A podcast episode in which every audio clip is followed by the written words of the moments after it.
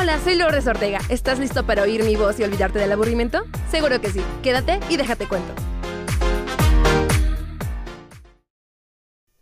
Hola a todos, sean bienvenidos a un episodio más de tu podcast, mi podcast Déjate Cuento, con su anfitriona preferida, Lourdes Ortega. Espero estén preparadas, listas y que tengan algo cerca para que nos escuchen de una forma relajante, bonita.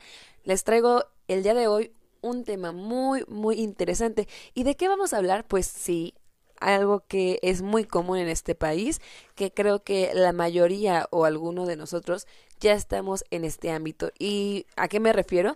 Pues a los trabajos informales y microempresas. El día de hoy vamos a estar hablando un poquito sobre qué son, qué son, eh, cuáles son y cosas con respecto a los salarios, que creo que es algo mucho, muy importante en estos momentos de la vida y de siempre y de la vida adulta y, y me deprime eh, estar en este sector. Pero bueno, no importa.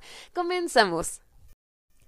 Lo sé, lo sé, les saca un poco de onda que en este episodio, el episodio número 19, estemos hablando sobre los trabajos informales y las microempresas.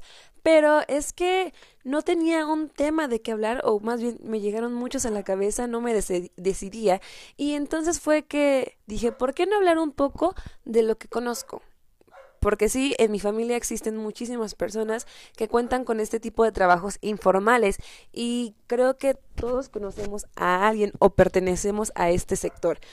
También quise incluirlo porque pues yo actualmente cuento con una tienda en internet que tal vez no sea bueno decirlo porque puede que llegue el SAT y me diga jeje tus declaraciones anuales y, y tal vez ya no funcione bien, pero esperemos que no.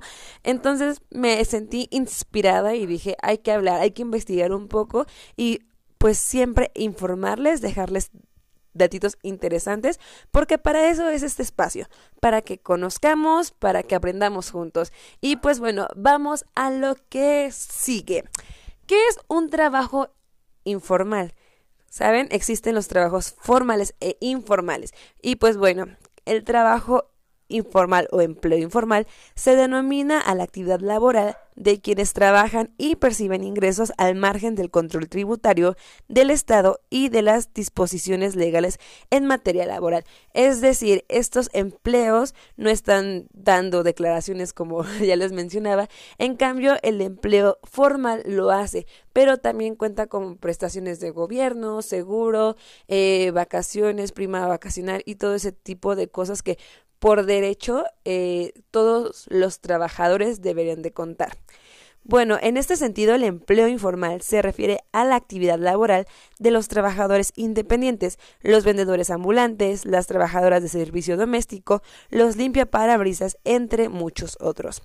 Este tipo de empleos, por lo general, son, más, son mal remunerados y ofrecen condiciones laborales deficientes. Además, debido a que no cuentan con la debida protección legal para las relaciones laborales, son empleo sin protección social que no brindan estabilidad económica para los trabajadores. Incluso existen muchos empleos informales tratándose de trabajos profesionales. Eh, ¿Y cómo está esto? Creo que va mucho como por los trabajos que son de empresas privadas, en donde dicen, ok, voy a solicitar a un médico, pero pues yo no estoy con eh, gobierno, entonces sí te voy a pagar, pero no lo que mereces y apenas sobre lo del salario mínimo y tampoco voy a respetar vacaciones, yo te voy a dar vacaciones cada cuando yo quiera, eh, no te voy a dar seguro, ¿va? Bueno, como les comentaba, de allí que en un empleo informal situaciones como el impago de salario, los despidos sin compensaciones ni de periodos de aviso, la exigencia de trabajar horas extras o turnos extraordinarios, así como el incumplimiento de los beneficios sociales como pensiones, reposos por enfermedad o seguro de salud, sean situaciones ante las cuales los trabajadores se encuentren vulnerables y desprotegidos. Asimismo, los empleos informales pueden formar parte de actividades económicas delictivas, ya sea como la piratería, prostitución, la facturación falsa, el bloqueo de capitales, el tráfico de drogas y de armas, entre otras.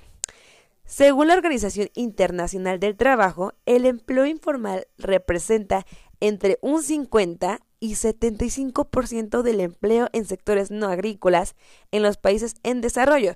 Y pues sí, México forma parte de esos países en desarrollo.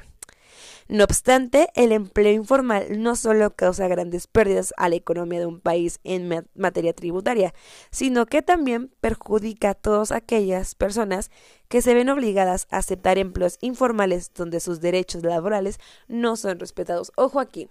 El hecho de que tú formes parte de un trabajo informal no quiere decir que no tienes derechos. Si, por ejemplo, tú trabajas en una farmacia en donde no cuentas con eh, seguro y todo ese tipo, claro que puedes ir a reportarla. Si, por ejemplo, te corren de ese establecimiento, tú puedes ir a instituciones que te respaldan y serás orientado para que sea eh, remunerada tu paga.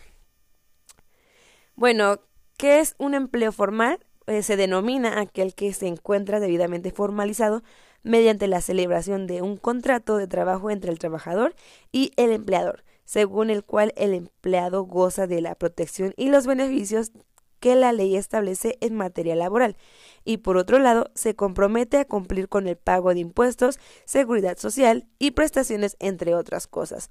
Por su parte, el empleo informal es aquel que carece de un contrato celebrado legalmente entre el patrón y el trabajador y donde el empleado se encuentra al margen del control tributario de la protección que en materia laboral se le brinda por la ley. Entonces, yo creo que el hecho de que en México haya un gran número de empleos informales tiene mucho que ver con respecto a también, creo que va ligado con el estudio, con las la falta de oportunidad hacia esto y que obviamente México aún no es como una potencia. Entonces, es muy difícil que las personas eh, tengan un trabajo formal, además de que son contados, ¿no? Por otra parte, los trabajos informales eh, pueden salir de la nada. Ya decíamos que eh, los trabajadores ambulantes, comerciantes, cuentan como trabajo informal y yo he visto mucho, de hecho en mi localidad es como lo que predomina. No sé ustedes si tienen alguna información que tenga que ver con esto, me gustaría que la compartieran y que hiciéramos una retroalimentación a partir de comentarios, ya saben, como siempre. Pues bueno, entonces, en México, ¿cómo podemos saber las cifras exactas de esto de la informabilidad? Pues bueno, la informabilidad eh, durante el año del 2019 se ocupó en el sector informal de la economía 56 de cada 100 mexicanos y el desempleo afectó a 4 de cada 100 mexicanos. Durante agosto del 2019, la informalidad laboral en México repuntó a un nivel de 56.3%, es decir, que solamente menos del 44% de la población contaba con los derechos laborales que ya eh, establecimos con anterioridad. Y después de que en el mes previo lograron un nivel de 55.9%, esto resultó eh, el resultado implicó un ligero aumento de 0.4 porcentuales en total de trabajadores que se encuentran vulnerables en sus empleos por las condiciones no reglamentadas de los mismos. La mayoría carece de contratos, prestaciones sociales o jornadas adecuadas. Por su parte, el nivel de desempleo se mantuvo en igual que el mes previo de 3.6. Ojo, esto fue en el año 2019 antes de la contingencia.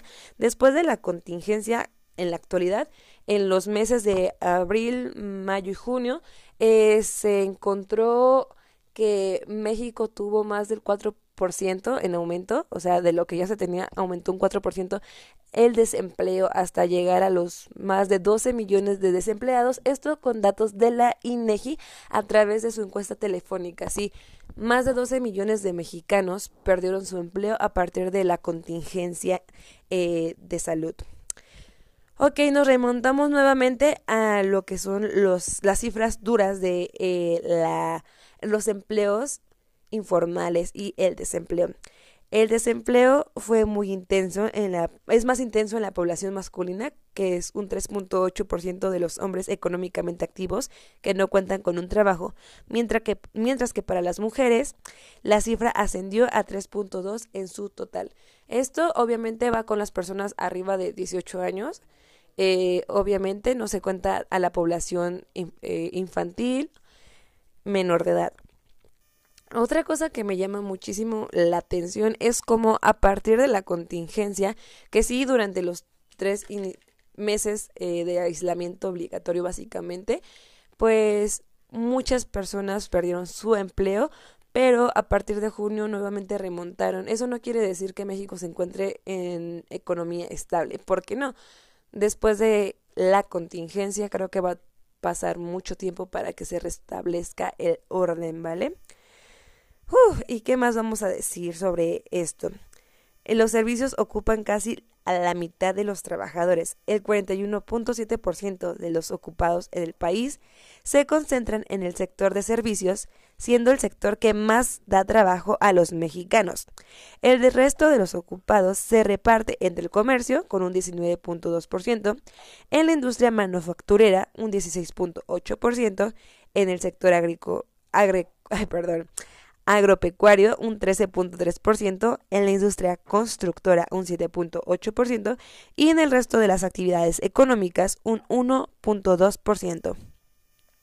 La mayoría de los trabajadores en México son empleados subordinados y remunerados. En esta condición se encuentra 67 de cada 100 ocupados, es decir, un 67.5%. El resto de los ocupados se emplean como trabajador por cuenta propia, es un 22.7%, trabajadores no remunerados un 4.9% y empleadores del 4.8%. Muy bien, entonces, sí, México se encuentra con niveles muy altos de empleos informales. Y ya hablamos sobre el por qué se da esto y cómo se da esto. Por otra parte, vamos a hablar por qué es que México cuenta con tanto trabajo informal. Y es que sí, creo que muchos hemos escuchado que los comerciales suelen ganar más que personas profesionales. Y no quiero restar méritos, obviamente, en ninguna de las dos áreas, porque todos hacen su esfuerzo por tener dinero y es que incluso personas que no cuentan con estudios o que cuentan con tiempo buscan eh, tener dos empleos al mismo tiempo. Personas con, carreras universitarias buscan tener dos trabajos porque no, no es suficiente la paga que ofrecen en uno. Y es por eso que quise investigar un poquito de la diferencia de el salario mínimo en México con el de otros países. Y ahí les va. En el 2020 el salario mínimo en México tuvo un incremento y pasó de 102.68 pesos que estaba en 2019 al 123.22 pesos diarios en el año actual, 2020. El principio de establecer un salario mínimo es enorme, pero una de tantas que podría facilitar el entendimiento de muchos es el evitar la existencia del salario en demasía bajos. Muy bien, aquí eh, en la página que investigué, que es eh, dinero.mexico, nos dice que se hizo una tabla en la página picodi.com que compartió un análisis interesante en relación al salario mínimo de 54 países, entre ellos se eh, mezcla México, ¿no? En 2020 el salario mínimo que más aumentó fue el de Nigeria con un 64.8%. Sin embargo, no es suficiente, pues apenas significa 74 dólares al mes, es decir, un aproximado de... Mm, 1.400 pesos al mes. Entonces sí, es mucho, muy poquito. Aquí va, va. El estudio señala que en países como España, Estados Unidos, Sudáfrica y Letonia, el salario mínimo no ha cambiado. Y en el ranking del estudio en relación al aumento del salario mínimo, México ocupó la sexta posición, pero significa 100 91 dólares al mes, que no significa ni de cerca los, 100, los 1.989 dólares al mes de Luxemburgo, el país en el que el aumento para 2020 fue de apenas el 0.8%. Así de mal estamos, amigos. Y les voy a decir más o menos cada unos cuantos países con respecto a México. Por ejemplo, en Argentina de manera mensual se gana 253 dólares. Por otra parte, en Rusia el salario al mes es de 166 dólares, salario mínimo. Hay que hacer énfasis en eso, que es lo menos que una persona puede ganar. Por otra parte, en Estados Unidos el salario mínimo al mes es de 1.119 dólares. Y otro país creo que de importancia sería Canadá y Corea del Sur. En Canadá el salario mínimo es de 1.383 dólares al mes y Corea del Sur 1.390 dólares al mes. Sí, estoy hablando solamente del salario mínimo. Y ahora entienden por qué muchas personas deciden salir de su lugar de origen para pues tener un mejor futuro.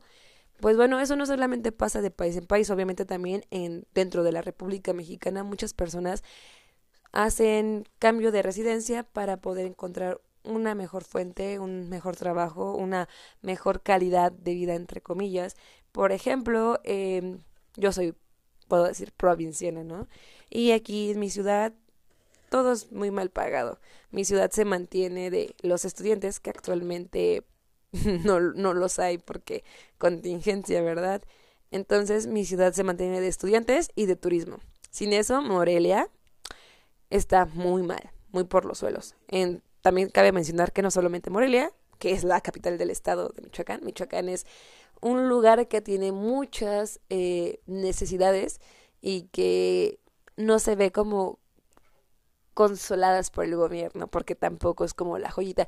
Nos vemos ese caso, ¿no? Muchos de mi ciudad, muchas personas que conozco dicen, no, aquí yo no me puedo establecer para una vida, ya que yo cuento con estudios y no voy a aceptar que me paguen cinco mil pesos mensuales porque mi carrera, mi esfuerzo no lo valen. Entonces prefieren irse a ciudades como Querétaro, Ciudad de México, Monterrey, Jalisco, que en este caso sería Guadalajara. ¿Por qué? Porque eh, les pagarían el doble o más del doble en lo mismo que si se quedan aquí. Es un tema muy interesante. Eh, mi ciudad, ya les digo, es turística, sin no se vive. Entonces, estas otras ciudades son más como em, industriales, más de otro tipo. Entonces, por eso también varía mucho el salario. Ya que hablamos un poco de los trabajos informales, también quiero hablar también, eh, también, perdón, sobre las eh, microempresas. Es un tema que me llama mucho la atención y creo que van de la mano, entonces hay que meterlo. Además de que quiero saber, quiero que conozcan, al igual que yo, cómo las microempresas y micro y medianas empresas han sabido llevarse a otro nivel cómo se han acoplado a partir de la contingencia y de las herramientas digitales, de la Internet o Internet, como, como lo dicen ustedes. Quiero saber, ¿vale? Esto es de la página de Compus Soluciones y pues vamos a hablar un poquillo de ello, ¿vale? Durante los últimos años se ha ido incrementando la adopción de las transformaciones digitales en las pequeñas y medianas empresas en México, pero definitivamente 2020 ha sido un parteaguas, pues ha obligado a muchas otras a migrarse a un nuevo modelo de trabajo, la cual ha hecho adoptar esta cultura en muchas organizaciones. Sin duda, las tecnologías de información permiten a las empresas, sin importar su tamaño, giro o sector, eh, de ser más competitivas. Mm sorbito de agua para la garganta. ok. Las tecnologías de información aportan favorablemente al crecimiento de las pequeñas y medianas empresas, ya que les permiten mejorar y optimizar procesos, agilizar operaciones y sus diferentes actividades, como el respaldo, el almacenamiento de datos, procesar estos datos y convertirlos en información de análisis, además de otras operaciones que les permitan tomar mejores decisiones. ¿Qué pasa en México en torno a las pequeñas y medianas empresas con respecto a tecnologías de información? Pues no, en México la columna vertebral de nuestra economía se encuentra en las micro, pequeñas y medianas empresas. De acuerdo con datos de Forbes, existen cerca de 4.2 millones de eh, medianas, pequeñas eh, empresas, las cuales contribuyen con alrededor del 52% del Producto Interno Bruto, el PIB, y generan el 70% del empleo formal. El apoyo de estos mercados es de gran importancia para el desarrollo del país y hoy se está viviendo momentos de transición en los cuales la tecnología se convertirá en su mejor aliado. Como consecuencia de la situación mundial por la que estamos pasando, muchos negocios se han obligado a ser más flexibles en su operación. Las soluciones de colaboración remonta ahora eh, son una necesidad más y más que una opción y muchas empresas se han dado cuenta de los beneficios que les ha traído. Otras han tenido que cambiar el giro de su empresa y los negocios dedicados a ofrecer productos y servicios en línea han incrementado sus ventas, sector del cual se espera un crecimiento del 60% a finales de este 2020, es decir, en este diciembre. Y yo, pues navegando en internet, en Instagram, en Facebook, me he percatado de que esto pasa de que muchos eh, nuevos empresarios se lanzan al mercado solamente en plataformas digitales. Entonces, si tú quieres adquirir su producto, pues tienes que hacer eh, la compra en internet y ya te va a llegar el paquetito. Un ejemplo que tengo y que a lo mejor no es como el mejor que representar, pero que yo sigo a Bárbara de Regil con su proteína de Loving It. Aquí ya aparece comercial. Ella solamente hace las ventas en Mercado Libre, no en una tienda física. Y creo que tiene mucho sentido, ya que es un producto nuevo en donde se le ve más ganancia en esto de no tener una tienda física porque tendrías que pagar obviamente proveedores, que la renta, si no tienes un espacio propio, entonces es preferible tener como un cliente seguro que está pues pasando el tiempo por la internet y que se te pone enfrente este producto, ya solamente lo va a dar el clic para comprarlo y te llega el producto hasta tu casa. Es como más fácil, fácil de disuadir al comprador que si se espera en una tienda física y va para ello. A mí en lo particular no disfruto de las compras en línea. Soy todavía mucho de, de la vieja escuela. Ok, no cuento con dinero en tarjetas de crédito. Creo que también es eso. Pero sí, en verdad, con la contingencia hemos visto en aumento diversas empresas y también como otras tantas se han desplomado ya que el hecho de que hubiera eh, aislamiento, pues no les ayudó. Y si no se pudieron adaptar a este nuevo mundo, a estas nuevas plataformas, desaparecieron. En México, pues vimos muchos, muchos casos. Yo en mi localidad vi otros tantos. En mercaditos, en plazas, las tiendas desaparecieron. Y es que no supieron manejar la situación. Obviamente es una situación muy complicada, la cual nunca nadie había atravesado, al menos en estos tiempos.